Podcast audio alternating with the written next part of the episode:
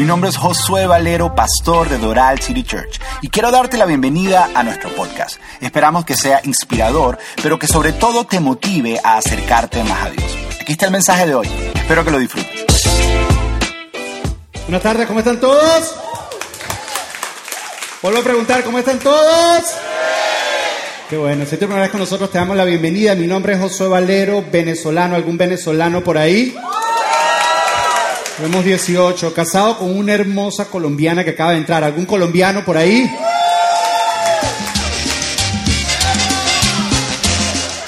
Mira, Richard, no importa la cumbia que pongas, ese uh, estuvo más flojo. Primera vez con nosotros, gracias por acompañarnos. Nuestra visión es bien sencilla y fácil. Ayudar a las personas a acercarse a Dios a través de una relación personal con Jesús.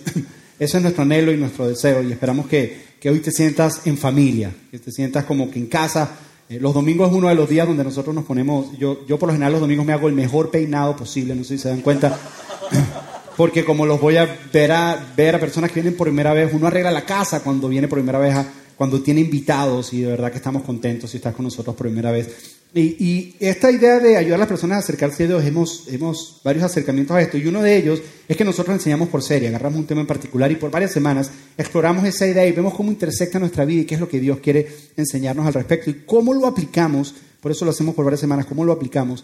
Y, hemos estado, estamos en la semana pasada, empezamos una serie, estamos en la segunda parte y terminamos la próxima semana eh, de una serie que se llama Good Eye, eh, Buen Ojo. Y, la idea de la serie es que prepare nuestros corazones para la mejor época del año, la época de acción de gracia y de Navidad. Les hago una pregunta, ¿cuántos ya están escuchando música de Navidad como yo? Yo empiezo a escuchar música de Navidad desde el primero de noviembre. Yo le presenté a mi esposa las gaitas, lo que son las gaitas venezolanas, ahí por ahí algún venezolano, y ella como buena, como buena, como buena barranquillera me dice, yo no entiendo cómo ustedes escuchan esto en diciembre nada más.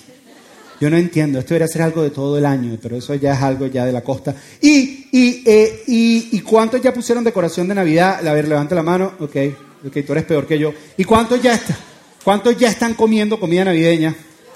Te voy a ver en enero en el gimnasio porque te vas a engordar como tú no te imaginas. Pero, pero bueno, eh, eh, la idea de la serie, antes de desviarme, la idea de la serie es, es preparar el corazón para esa época. Y el fundamento de la serie es esta idea eh, eh, Jesús en una de las enseñanzas más importantes de él, dice una de estas frases de Jesús que parece frase sacada de galleta china, ¿viste? Cuando terminas de comer en el restaurante chino que te dan un papelito y tú le dices qué profundo y no tienes la más mínima idea de qué fue lo que significa. Es una de esas frases que Jesús dice que nos dice, wow, es verdad. Y no lo entiendes, pero dices, es verdad. Y no sabes cómo explicarlo y dices, es verdad. Y ese es el fundamento de, de la serie. Agarramos una frase de esas de Jesús. Y, y hasta es esto, está en, está en Mateo capítulo 6. Jesús dijo, tu ojo es como una lámpara que da luz a tu cuerpo. El ojo le da luz a tu cuerpo. Dice, cuando tu ojo es sano o de good eye, o cuando tu ojo está en buen estado, todo tu cuerpo está lleno de luz. Y luego continúa y dice, pero cuando tu ojo está enfermo, todo tu cuerpo está lleno de oscuridad. Y si la luz que crees tener en realidad es oscuridad, ¿qué tan densa es esa oscuridad? Dile que tienes al lado, dile, pele el ojo. Y le pele el ojo, porque, porque tiene que ver con el ojo. Y, y lo que aprendimos la semana pasada, y esto es a nivel de repaso, es que la Biblia cuando se refiere a un ojo sano o un ojo bueno, está hablando de una persona generosa, de una persona que tiene la capacidad de ver a las demás personas, ver necesidades en las demás personas y ayudar a llenar esas necesidades de acuerdo a lo que Dios le ha dado. Es una persona generosa cuando la Biblia dice un ojo sano. Ahora, cuando una persona tiene un ojo malo o un ojo enfermo, es una persona egoísta, es una persona tacaña, es una persona que ve necesidades pero no las cubre, se guarda las cosas para él, para él o para ella, porque su seguridad está en sus tesoros, su seguridad está en lo que tiene. Entonces, eso no le permite poder tener un ojo sano, entonces la luz de Dios no puede estar en ellos, porque la luz de Dios es la generosidad de Dios fluyendo a través de ti. Entonces, el, el fundamento de la serie es cómo podemos tener un ojo sano. Y la semana pasada quedamos en eso. Ahora, el día de hoy eh, quiero comenzar eh, contándote una historia, más que una historia, es, es más una parábola que, leí esta semana. Eh, y imagina esta escena, un hombre caminando por el desierto. Lleva mucho tiempo ya caminando por el desierto y, y, está, tiene mucha sed. Está literalmente muriéndose de sed. El sol le da cada vez más fuerte, la arena cada vez está más caliente. Y va sin dirección alguna tratando de ver dónde puede conseguir algo de agua. Y de repente a la distancia, bien lejos en el horizonte, ve un oasis.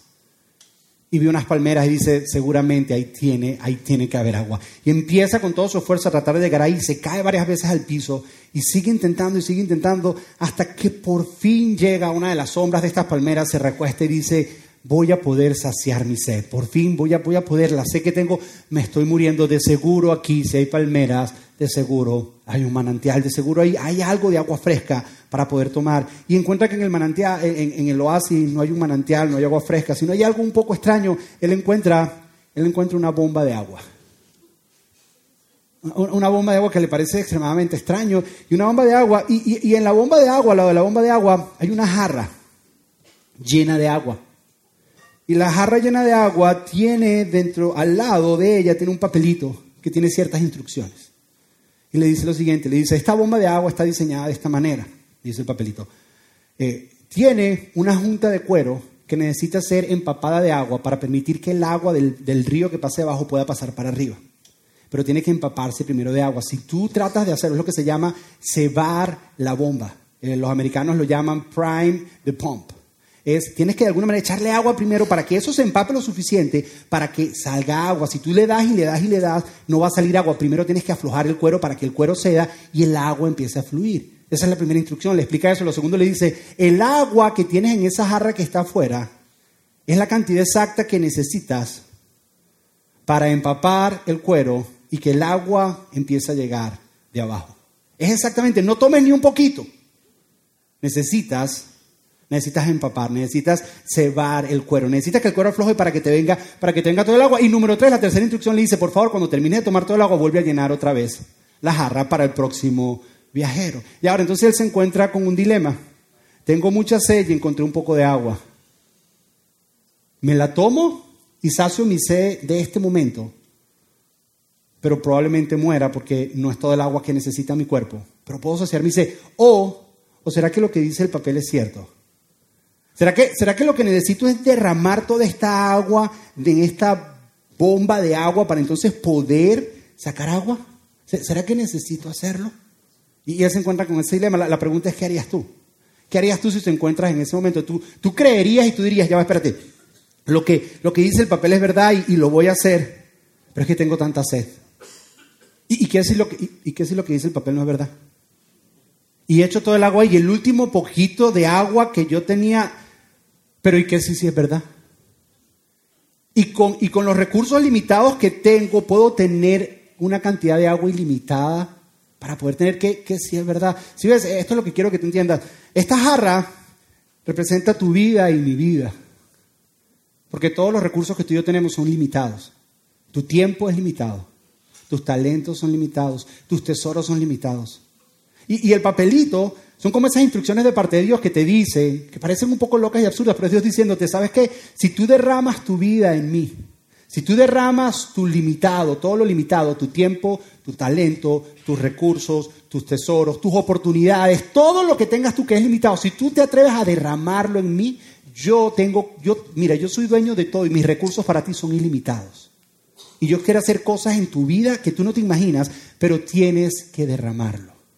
Tienes que derramarlo. Ves, nuestros recursos y todo lo que nosotros tenemos es limitado y Dios nos pide que lo derramemos en Él. Y lo que quiero hacer el día de hoy es tal vez presentarte tres verdades que te inspiren a derramar tu vida en Dios. Tres verdades que te inspiren a agarrar tu limitado y decirle, te lo voy a dar, Dios. Que te inspiren a dar ese paso. Tres verdades y una aplicación. ¿Por qué lo hago? Porque eso fue lo que Jesús dijo.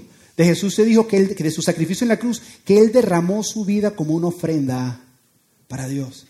Fue un derramamiento de su vida. De Pablo, Pablo dice esto acerca de él en la iglesia de Filipenses, he derramado mi vida por ustedes. Es un derramamiento y lo que quiero presentarte son estas, estas tres verdades. Te las voy a presentar y al final te voy a dar una única aplicación que puedo ver para esto, pero al final es una decisión tuya. ¿Están listos? ¿Quieren ver estas tres verdades? ¿Están listos, sí o no? ¿Están listos para el viaje? Vamos a ver si estamos dispuestos a derramar nuestra vida. Lo primero que tenemos que aprender acerca de esto de la generosidad, derramar tu vida en generosidad, porque eso es lo que estamos hablando, es que Dios bendice a una persona generosa.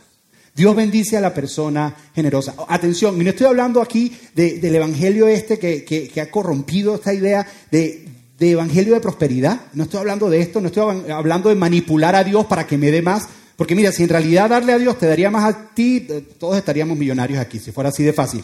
No se trata de eso. Se trata de que hay una bendición de parte de Dios para aquellas personas que verdaderamente en su corazón entienden lo que es la generosidad. Hay una bendición. Y quiero mostrarte seis versículos. Hay del Antiguo Testamento y del Nuevo Testamento. Voy a mostrarte solo seis, la Biblia está llena de ellos, pero voy a mostrarte seis donde habla de una bendición. Y al final yo quiero que tú te respondas a esta pregunta. ¿Verdaderamente Dios ama al generoso o no lo ama? De verdad Dios bendice al generoso. De verdad hay una bendición de Dios especial para el generoso o no. Mira, mira, mira lo que dice la Biblia, por ejemplo. Mira lo que dice en Hechos capítulo 20. Este es Pablo hablando. Dice, y yo, Pablo, dice, he sido ejemplo constante de cómo pueden ayudar, cómo pueden ayudar con trabajo y esfuerzo a los que están en necesidad. Deben recordar las palabras de Jesús. Y ahora va a citar algo que Jesús dijo. Dice, hay más bendición en dar que en recibir. Jesús está diciendo, hay una bendición especial en el generoso. El generoso recibe algo que el que recibe, que, recibe no recibe.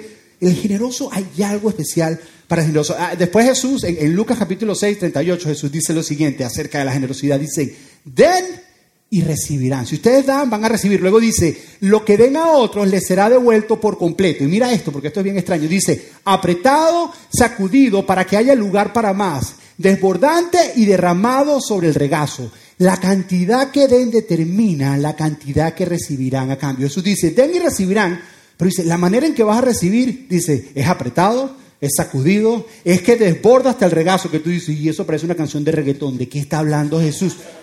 Y, tiene que ver con un contexto cultural del dale apretado, apretado, ¿verdad? Suena como canción de reggaetón. Pero, pero ¿qué es lo que está, qué es lo que está queriendo decir Jesús? En la manera en que en, ese, en esa época recogían las cosechas y recogían los granos, en el momento de recoger usaban unas canastas y en las canastas ellos echaban grano y lo apretaban y lo comprimían hasta el fondo. Lo comprimían y lo comprimían. Y luego lo sacudían para que los granos que no quedaron comprimidos salgan y tener más espacio para seguir metiendo más y apretar y apretar y apretar. Y luego lo llenaban tanto hasta arriba de la canasta que caía sobre tu regazo. O sea que hay una bendición abundante de parte de Dios para aquellos que dan. Él dice, Dios te va a dar, pero te va a dar en una gran abundancia. Eso es lo que Jesús está diciendo. Luego, luego mira, mira lo que dice este proverbio. Dice, bendito los generosos, que por cierto, aquí generoso es los que tienen ojos sanos. Dice, bendito, bendito los generosos porque alimentan al pobre. No sé si entiendes ya la línea de que hay una bendición de Dios para el generoso. Dios bendice a la persona generosa. Luego, luego mira este próximo, dice, este, este me dice, si ayudas al pobre, le prestas a Dios. Si ayuda, parece dicho de algún país de nosotros, si ayudas al pobre, le prestas a Dios, dice, y Él te lo va a pagar. Si tú ayudas al pobre y al necesitado, le estás prestando a Dios. Y Dios no es de esos negociantes que Él te paga.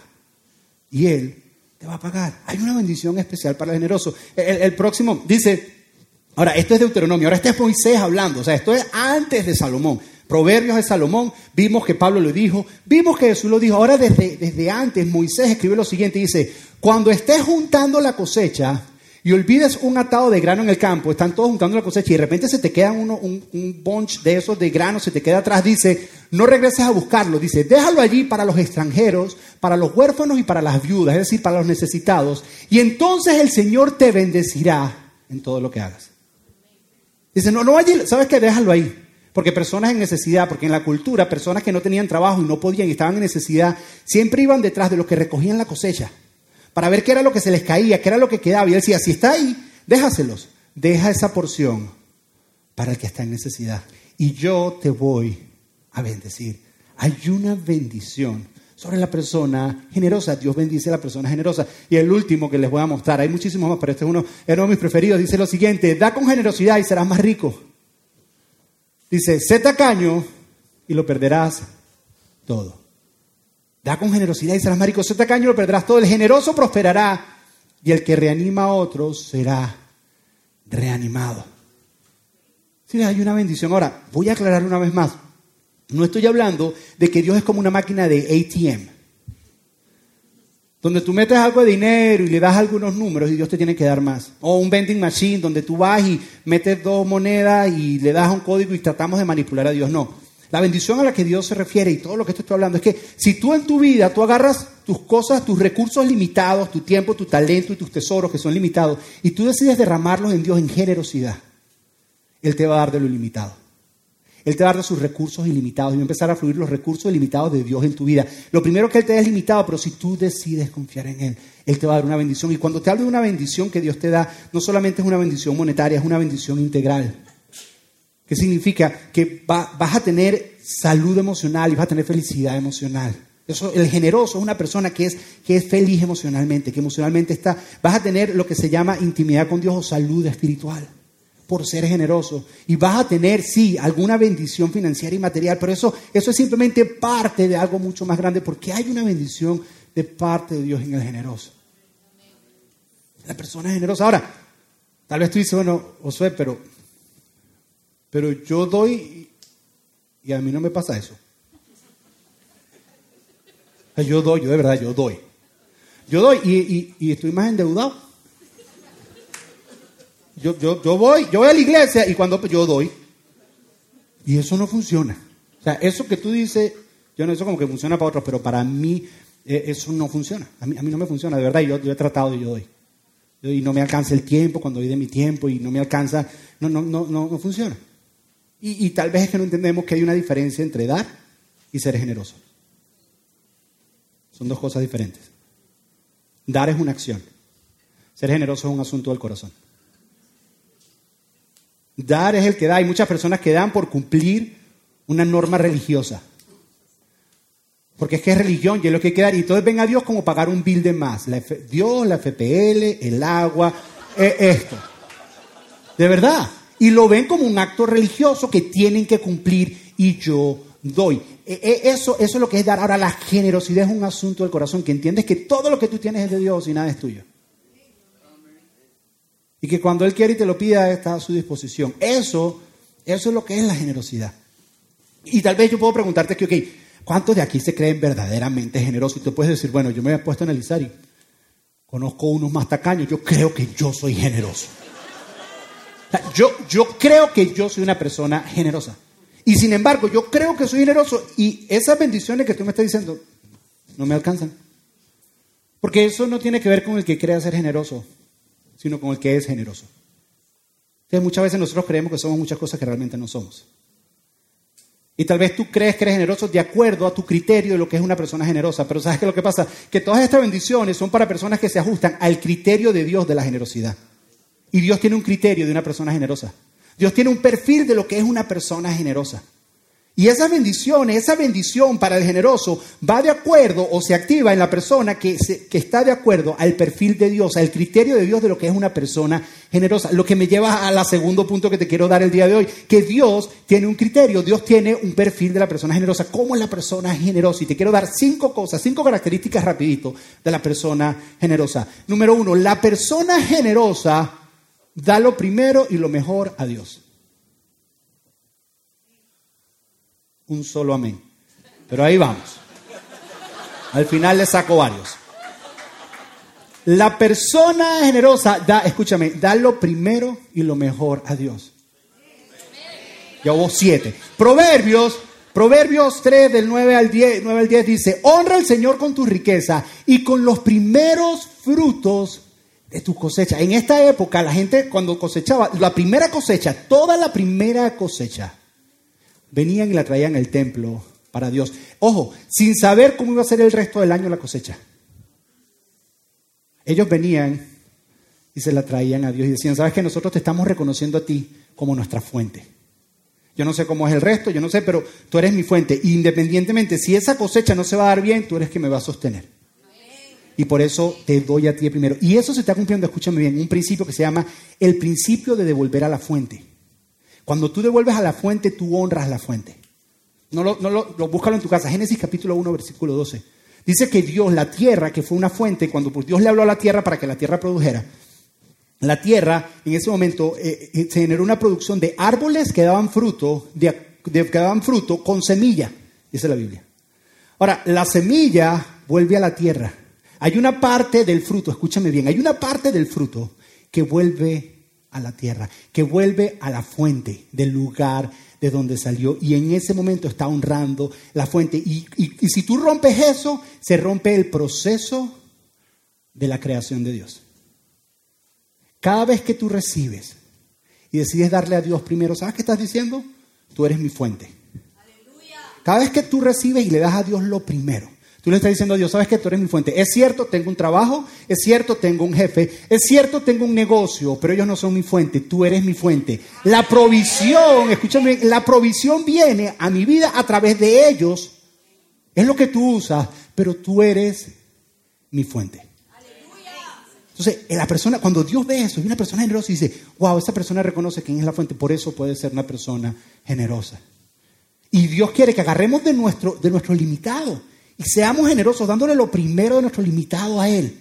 Él, anhela eso, Él quiere eso, porque Él quiere bendecir nuestra vida con un montón de cosas. Pero ¿sabes qué es lo que pasa? Que nosotros creemos que somos generosos, pero no lo somos. Empezando por esto. Tú sabes, escúchame, que las estadísticas dicen que solamente un 5% de los cristianos, de las personas que siguen a Jesús, le dan a Dios lo primero y lo mejor. Solo un 5%. Eso es nada. Personas que dicen, Señor, confío en ti mi eternidad, pero no te puedo confiar eso. Señor, confío en ti mis hijos y te los pongo en tus manos, pero eso no. Señor, confío en ti mi vida, eh, eh, mi, hija está enferma y, y la pongo en tus manos, encárgate, pero eso no. Solo un 5% de las personas dicen, ¿sabes qué, Señor? Tú eres mi fuente y te voy a honrar como mi fuente porque dependo de ti como mi fuente. Solamente un 5%.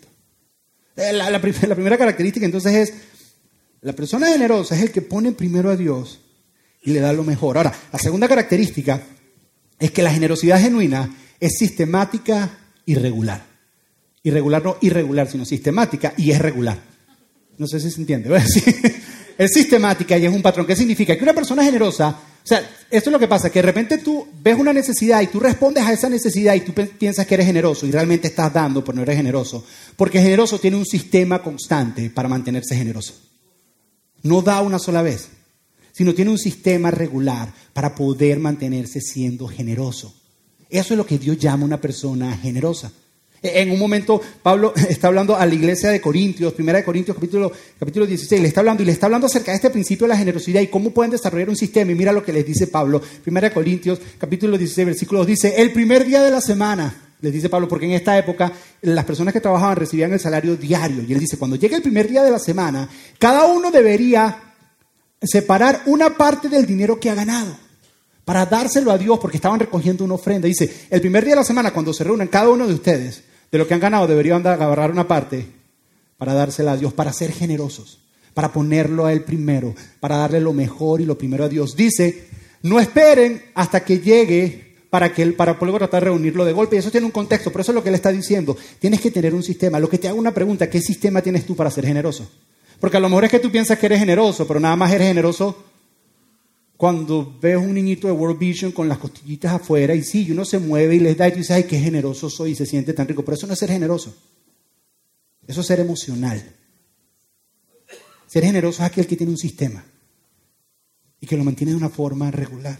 Y luego dice, fíjate, dice, de acuerdo a lo que ganas, que es el próximo punto, una persona generosa o la generosidad genuina es aquel que da en proporción a su income. Héctor, por favor. Gracias. Generosidad genuina es proporcional al income. Dice que es de acuerdo a lo que ellos ganan. Cada uno da de diferentes maneras. Una persona una vez se me acercó, yo les estaba hablando acerca de una, eh, de una situación, de una deuda que teníamos en la iglesia cuando nos acabamos de mudar y cuánto teníamos que pagar en la renta porque aumentó la renta. Y una persona con un corazón bien sincero se me acercó y me dijo, ¿y por qué no lo divides de manera igual para todos los que vemos aquí y lo pagamos? Yo le dije, no, porque es que cada uno de alguna manera gana diferente.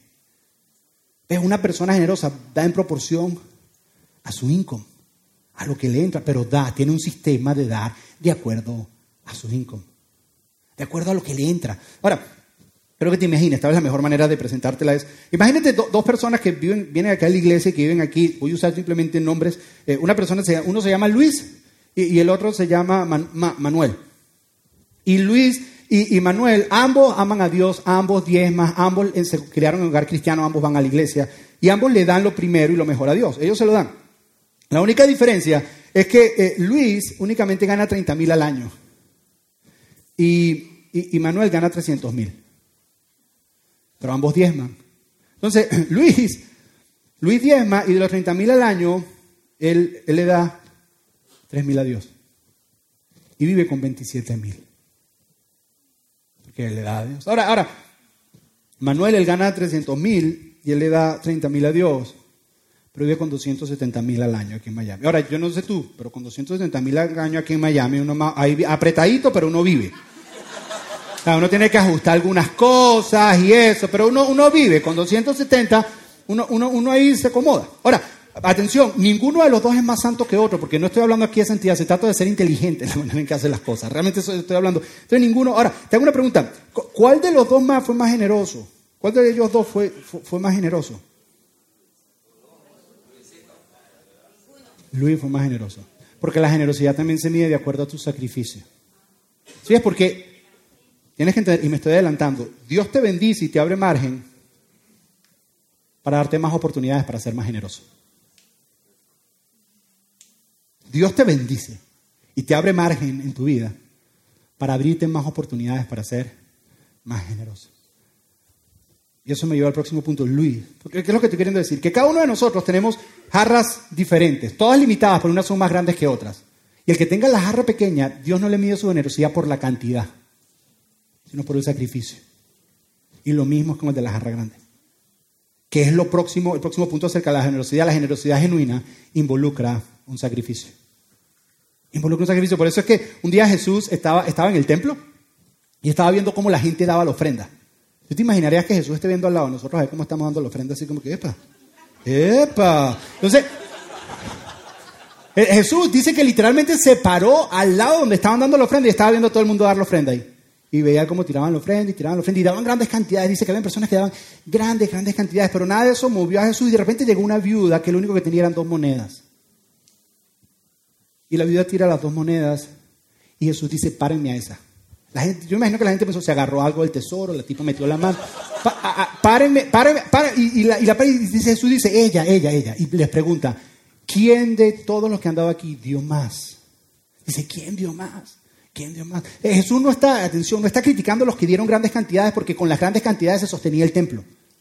Jesús no está hablando de eso. Jesús dice, ¿quién de los dos dio más? Y él dice, ella dio más. A lo que yo imagino que los discípulos dijeron, tú seguramente sacaste F en matemática en la sinagoga, porque si ella dio dos nada más y ellos dieron más, Jesús dice, no, porque ella dio de todo lo que tenía. Fue un sacrificio. La generosidad genuina.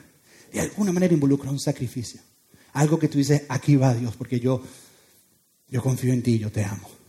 Eso es lo que es. Y, en la última característica, te he mencionado ya, ya cuatro. La última es, la generosidad genuina es inteligente, voluntaria y un acto de adoración. Es inteligente, es voluntaria y es una expresión de adoración. En, en 2 Corintios capítulo 8 y capítulo 9, Pablo habla acerca de, una expresión de, de generosidad pero increíble, lo vamos a ver la próxima semana. Es más, te invito a que esta semana te leas el capítulo 8 y el capítulo 9 de Segunda de Corintios. Te va a dejar con un montón de preguntas y vamos a tratar de responderlas la próxima semana. Pero es un ejemplo de generosidad increíble.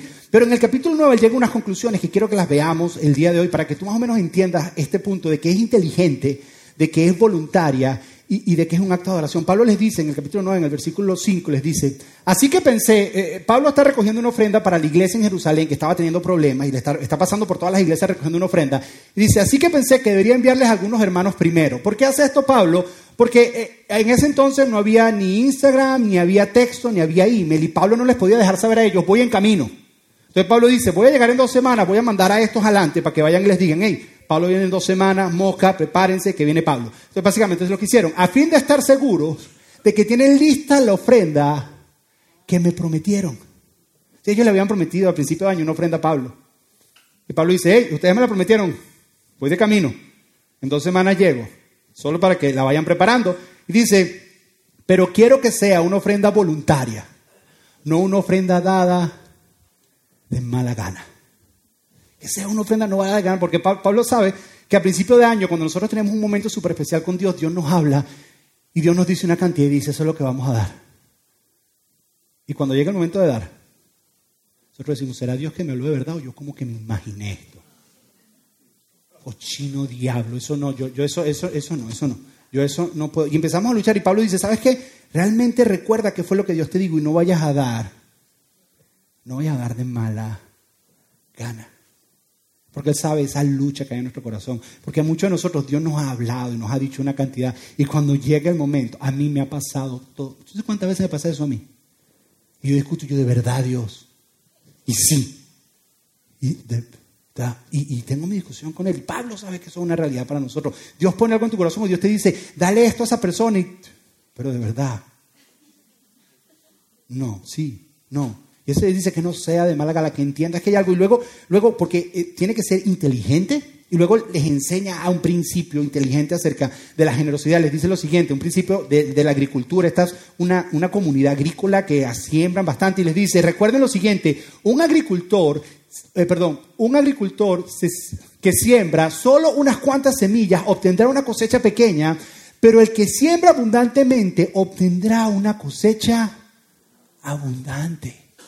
Él dice, él dice, ¿sabes qué? Si viene alguien que va a sembrar y siembra nada más cinco semillas, salen cinco árboles. Pero si llega alguien que siembra cinco mil semillas, salen cinco mil árboles y en cada uno de esos árboles hay frutos, y en cada uno de esos frutos hay semilla y es algo que se multiplica. Él dice, no solamente debes dar por la emoción que estás sintiendo. Tienes que pensar, tiene que ser una, una ofrenda inteligente, tienes que entenderlo. Tienes que entenderlo. Tienes que entender el principio que está detrás de esto. Y luego viene tal vez la parte más hermosa de todo esto, donde, donde él dice lo siguiente, dice, cada uno debe decidir en su corazón cuánto dar. Él dice, cada uno de ustedes debe decidir en su corazón cuánto. Y yo creo que en esto de la generosidad, cada uno de nosotros tenemos que hacer un viaje dentro de nosotros mismos y genuinamente preguntarle a Dios, Señor, ¿cuánto debo dar? ¿Cuánto debo dar? ¿Cuánto? Yo, te quiero poner a ti primero. Yo te quiero poner a ti, darte lo mejor. Yo, yo quiero de una manera sistemática y regular darte a ti. ¿Cuánto es eso? ¿Cuánto representa eso para mí? Y cuando Dios te diga, porque te va a decir, porque en estas cosas Él habla clarito, tienes que ser sincero y vivir de acuerdo a lo que Él te dice. Preguntarle, de mi limitado, ¿cuánto, cuánto quieres que te dé? Y vivir de acuerdo a eso. Dice, cada uno determine en su corazón cuánto dan y no den, y no den de mala gana ni bajo presión, porque Dios ama el que da con alegría ni bajo presión. Hay, algunos lugares, no sé si tú has estado en estos lugares, donde le ponen presión a la gente para dar. Y dicen, eh, estamos vendiendo milagros de 5 mil dólares. ¿Alguien, ¿Alguien quiere un milagro de 5 mil dólares? ¿Quién tiene 5 mil dólares? O hay una palabra de Dios y tienes que atar esa palabra y tienes que traer una ofrenda, porque eso es lo que amarra esa palabra. Nosotros nunca hemos caído en esto. Se paran en un lugar y dicen, ¿sabes qué? Necesitamos, eh, necesitamos eh, 5 mil dólares, necesitamos cuatro familias de 500. Hay cuatro familias de 500, ¿cuánto? Nosotros nunca hemos caído en eso. Nunca hemos caído en eso. Y el día que estés en un lugar así, sal corriendo.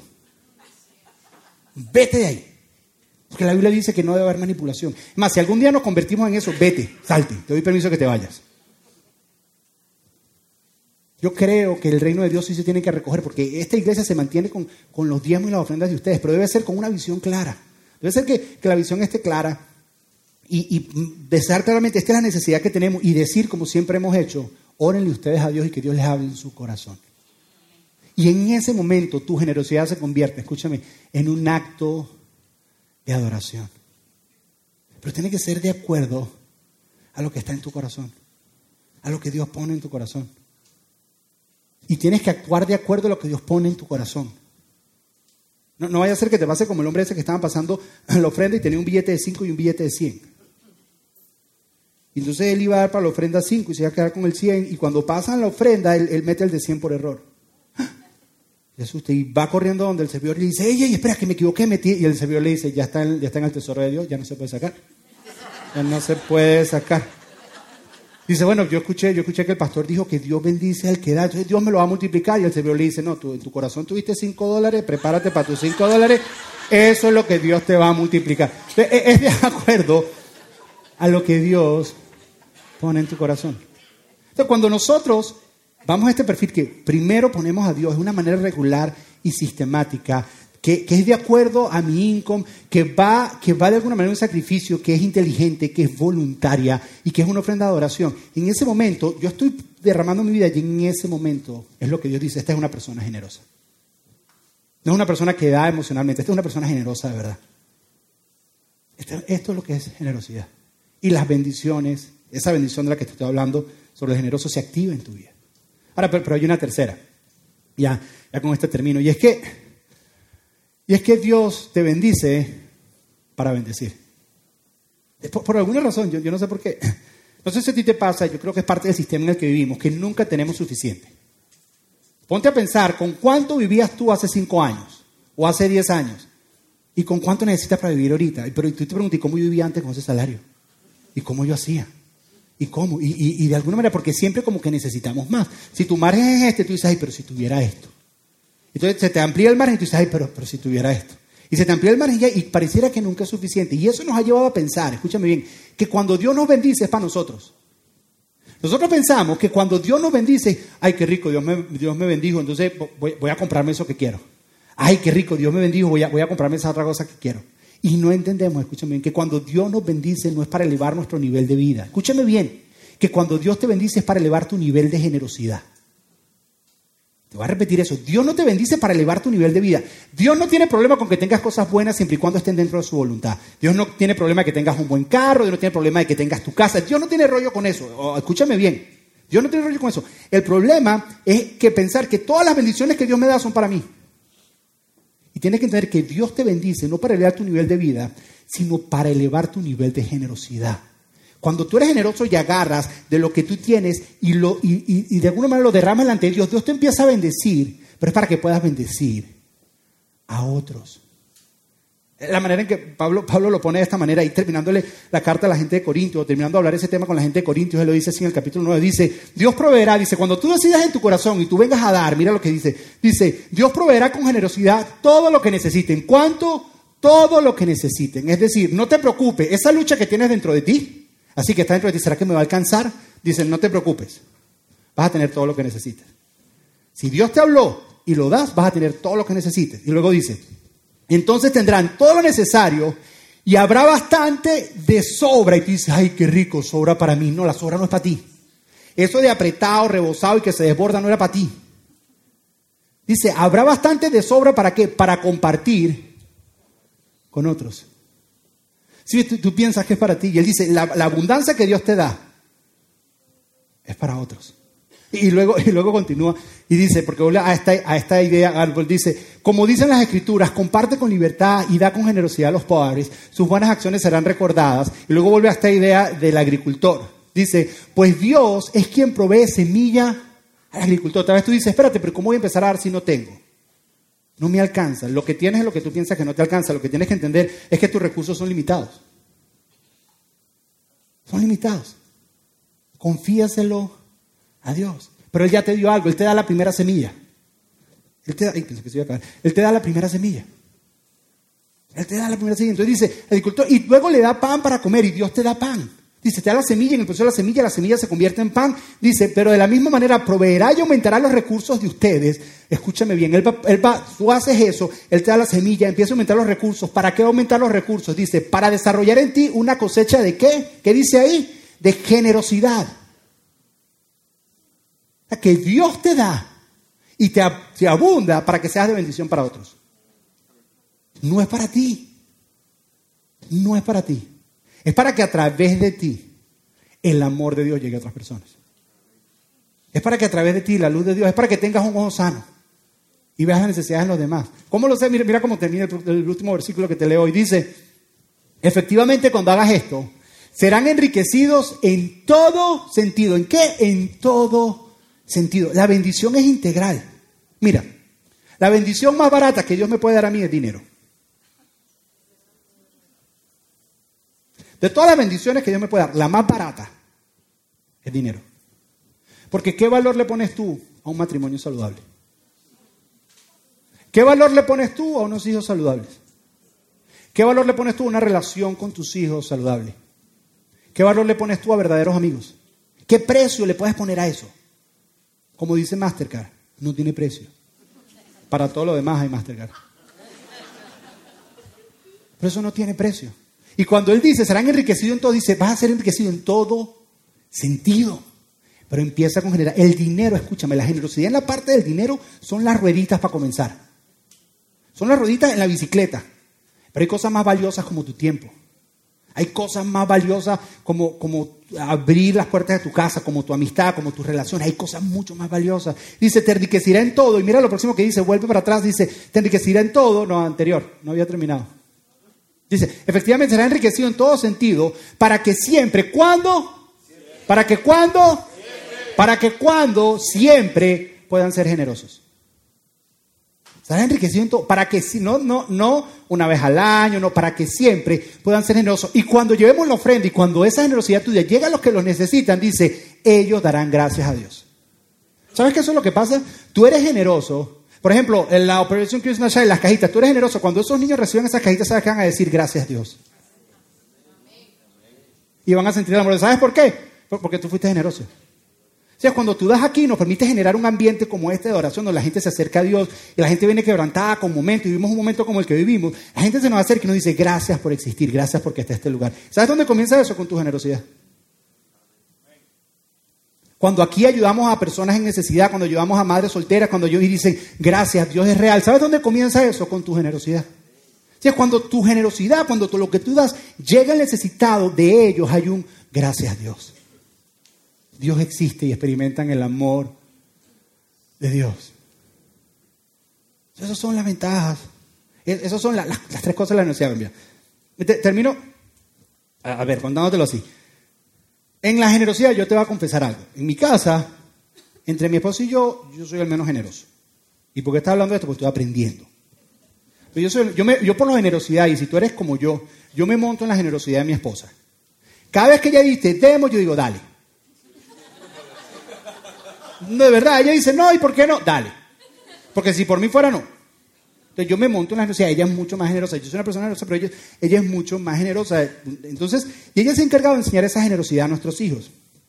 No sé si te pasa con mí, pero mis, hijos son bastante generosos. El otro día, por ejemplo, Nico iba de camino a casa de los, de los primos. Esta semana iba a casa de los primos y yo lo veo saliendo con una bolsita.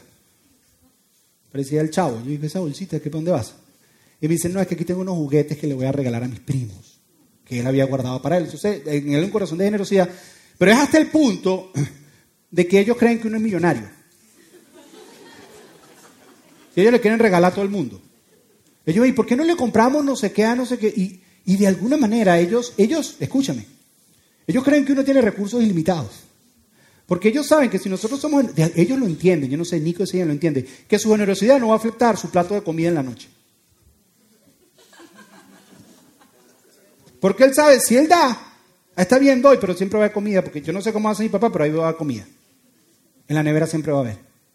Y de alguna manera eso es lo que Dios quiere. Es que lo que tú tienes no es tuyo. Tienes que ser generoso con lo que Dios te da. Nada es tuyo. Entonces, él, es bien generoso con muchas cosas, excepto los pequeños. Él no es generoso con los pequeños. Los pequeños él no, los quiere compartir con nadie. Pero él es muy generoso con muchas cosas. Y, y con una cosa que él es generoso es con las donas. Él le gusta, a veces salimos y vamos y compramos donas. Los viernes vamos y compramos donas. Y, a veces él dice, eh, eh, ¿y para Matthew? los hermanos que todavía no están con nosotros, y, wow, eso el corazón de un padre hace, wow, está pensando en el hermano, si fueran pequeños es otra historia, pero en ese momento él está pensando en el hermano más que en él, y tú dices, wow, qué lindo, no te preocupes, papi, no, no solamente va a haber una dona, van a, no te preocupes, le vamos a comprar una a él, le vamos a comprar una a él, no va a afectar, porque te vamos a dar todo. Entonces él llega con las dos donas y él tiene que decir, bueno, las dos no son para mí, una, una es para mi hermano porque con las, dos, con las dos no puedo. Entonces, yo, yo, me puse, yo me puse a pensar, yo tengo, yo tengo aquí dos donas, ¿a quién le gustan las donas? A ver, ¿a quién, ¿a quién le gustan las donas? A ver, a ver, a ver, a ver, a ver, a ver. No, sí, seguro, ustedes, ya. Ok, ¿a ti, a ti te gustan las donas? Ok, mira, mira. Te, te voy a regalar dos donas. ¿Cuántas te puedes comer tú? Ok, ¿qué vas a hacer con la otra? ¿Se la da a tu mamá? Ok, bueno, aquí tienes, dos donas. Pero, pero cuando yo veo eso, que una persona dice, ¿sabes qué? Tengo, tengo dos donas. Cuando mi Nico hace eso, si él me empieza a pedir por más, en ese momento mi corazón se abre. Porque yo veo que él, él, no está amarrado con las donas, él, no quiere él lo que quiere es, es, dar. Entonces yo aprovecho y digo, wow, no, no, solo quiere dos donas, entonces vamos, vamos a comprar una docena de donas y entonces traemos una docena de donas. Para, para, para, que le deje a más personas, porque, porque no es para ti, entonces te va a regalar una docena de donas. Pero, pero son para los demás, porque después de esta enseñanza, si tú te quedas con la docena de donas, tenemos un problema. O sea, como que no entendiste nada de lo que dije.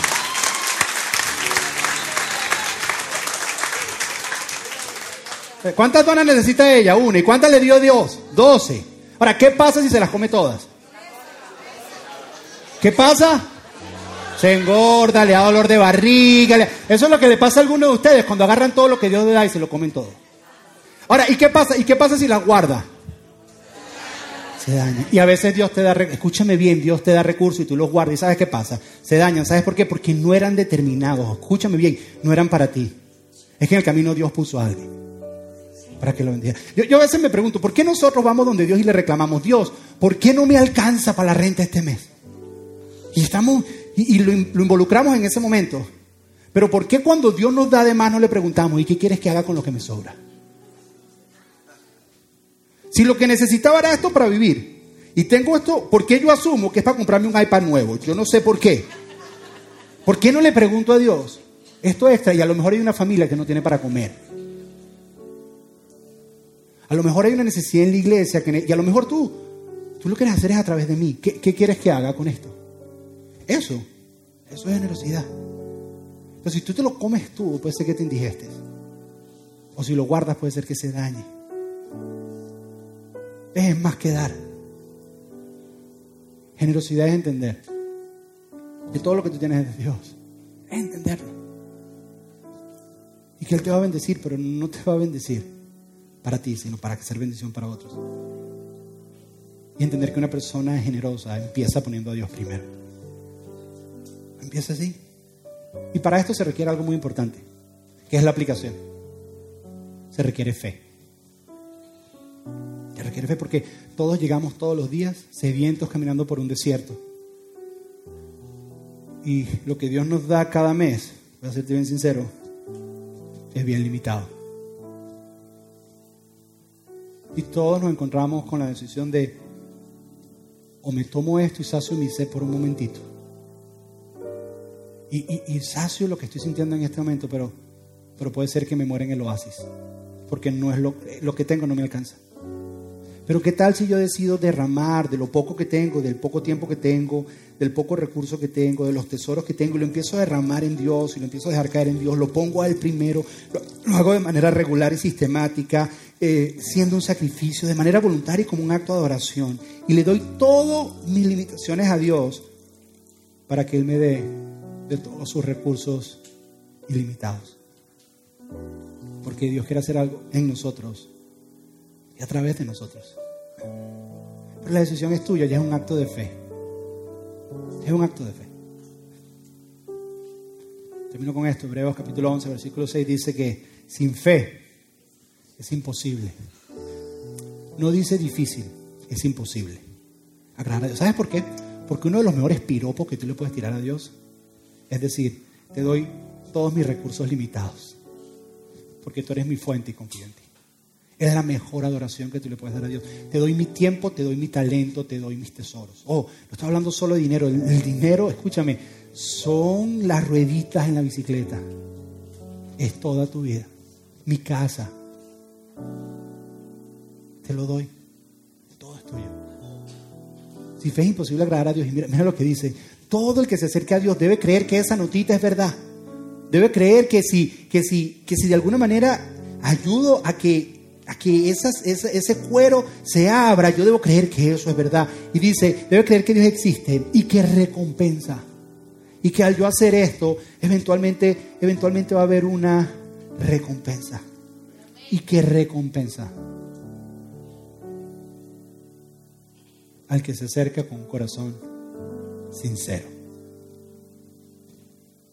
Entonces la decisión es tuya, la decisión es mía. Órale a Dios y pregúntale. Porque queremos ser generosos de verdad. Nos vamos a seguir tomando el agua y saciar la sed de quincena en quincena. Y terminamos muriendo en los oasis. Vamos a ser personas generosas y cuando Dios nos vea su bendición nos va a alcanzar. La decisión es tuya. Cierra tus ojos, vamos a orar. Padre, gracias, Señor. Gracias porque tú nos das semillas, Señor. Gracias porque tú nos das la oportunidad, Señor. Gracias porque tu anhelo y tu deseo es que seamos personas generosas. Te confesamos, Señor, que es antinatural para nosotros, nuestro sentido de supervivencia, Señor. Lo que tiende es agarrarse de lo poco limitado que tenemos. Y no nos atrevemos a confiar en ti y ponerlo en tus manos. Para que tú entonces nos des de lo ilimitado en ti, Señor. Permítenos entender, Señor, que cuando tú ves un corazón generoso, así como yo veo el corazón de mi hijo Coco, se activa la generosidad de un padre amoroso. Porque dice, mi hijo no está siendo gobernado por su tiempo, mi hijo no está siendo gobernado por sus talentos, mi hijo no está siendo gobernado por sus tesoros. Y puedo darle más, porque lo voy a usar como canal de bendición para otros. Y mi anhelo es bendecir la tierra a través de él, que él pueda sentir mi generosidad y que otros puedan sentir mi amor a través de él, a través de ella. Señor, queremos ser una iglesia que deje de dar y convertirnos en una iglesia generosa, que entienda estos principios, Señor, que somos bendecidos para bendecir. Te pedimos esto en el nombre de tu Hijo Jesús. Amén y amén. Gracias por escuchar. Esperamos que este mensaje haya sido práctico y relevante para tu vida. Queremos animarte a que te suscribas en el podcast para que así te mantengas al día con nuestros mensajes más recientes. Si quieres más información acerca de Doral City Church, puedes ir a nuestra página web doralcitychurch.com. Una vez más, gracias y hasta la próxima.